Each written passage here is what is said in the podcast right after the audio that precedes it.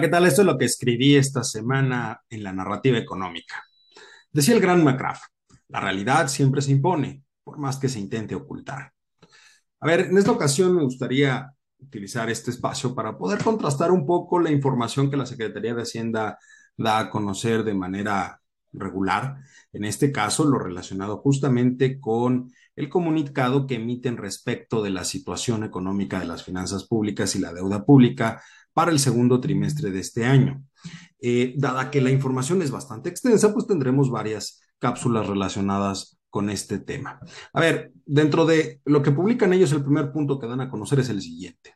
La economía global enfrentó retos importantes caracterizados por los efectos de las tensiones geopolíticas, la prolongación de las disrupciones en las cadenas de valor, la volatilidad en los mercados financieros y los elevados precios de las materias primas y alimentos, que después de alcanzar máximos históricos comenzaron a descender a finales de junio. Eso es lo que reporta la Secretaría de Hacienda.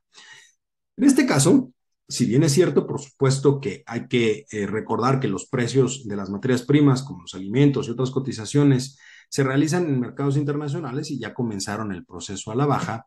En el caso de nuestro país, la cuestión es un poco distinta, porque aquí la inflación se ha mantenido en un proceso de alza constante, lo cual ha provocado que el interior o al interior de la economía mexicana los precios sigan aumentando y sean cada vez más altos. Esto lo podemos contrastar perfectamente con los datos que da a conocer el INEGI respecto de la inflación que en el último periodo llegó al 8.16%. El segundo punto que va a reportar eh, la Secretaría de Hacienda es que el Fondo Monetario Internacional redujo la expectativa de crecimiento global, pasando de 3.6 a 3.2% eh, para este año. Sin embargo, la perspectiva de crecimiento para México en el 2022 la mejora a 2.4% anual después de tener una proyección del 2%. Asimismo, de acuerdo con el mismo instituto, con el mismo, el mismo Fondo Monetario Internacional, la inflación a nivel mundial se espera que cierre en un 8.3% anual. A ver, aquí podemos contrastar un poco lo que decíamos en el punto anterior. Hay una mejora en la perspectiva de crecimiento de la economía mexicana para este año por parte del Fondo Monetario Internacional. Eso es correcto, pero ojo, modifican a la baja el pronóstico para 2023, dada la problemática que vamos a sufrir este año, donde se espera que el año 2023 tengamos una tasa de crecimiento del 1.2%.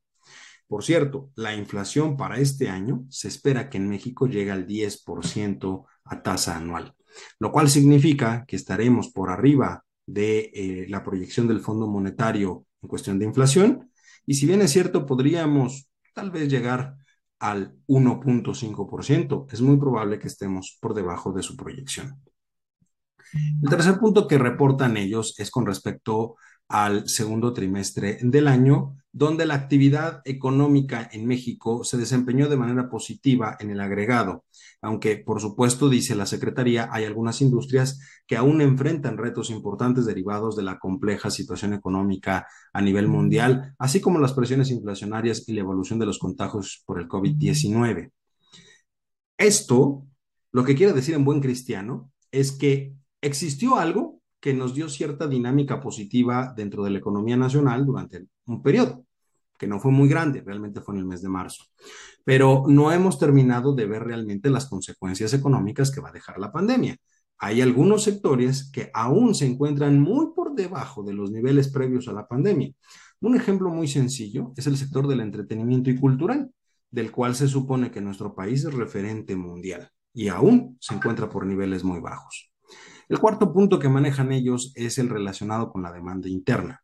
Dicen que en el mes de abril el consumo privado registró un incremento mensual del 0.8% y que la inversión fija bruta exhibió un crecimiento mensual del 1.9% en el mismo periodo.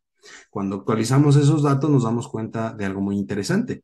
De acuerdo con el INEGI, en mayo del 2022, es decir, un mes después del dato que reportan ellos, el consumo privado cayó en términos reales 0.4% a tasa mensual. El consumo de bienes y servicios de origen nacional disminuye en 0.7% y el de bienes de origen importado aumenta en un 0.6%. Por el lado de la inversión fija bruta, a mayo del 2022 hubo una caída del 1.2% a tasa mensual. Es decir, no vamos tan bien.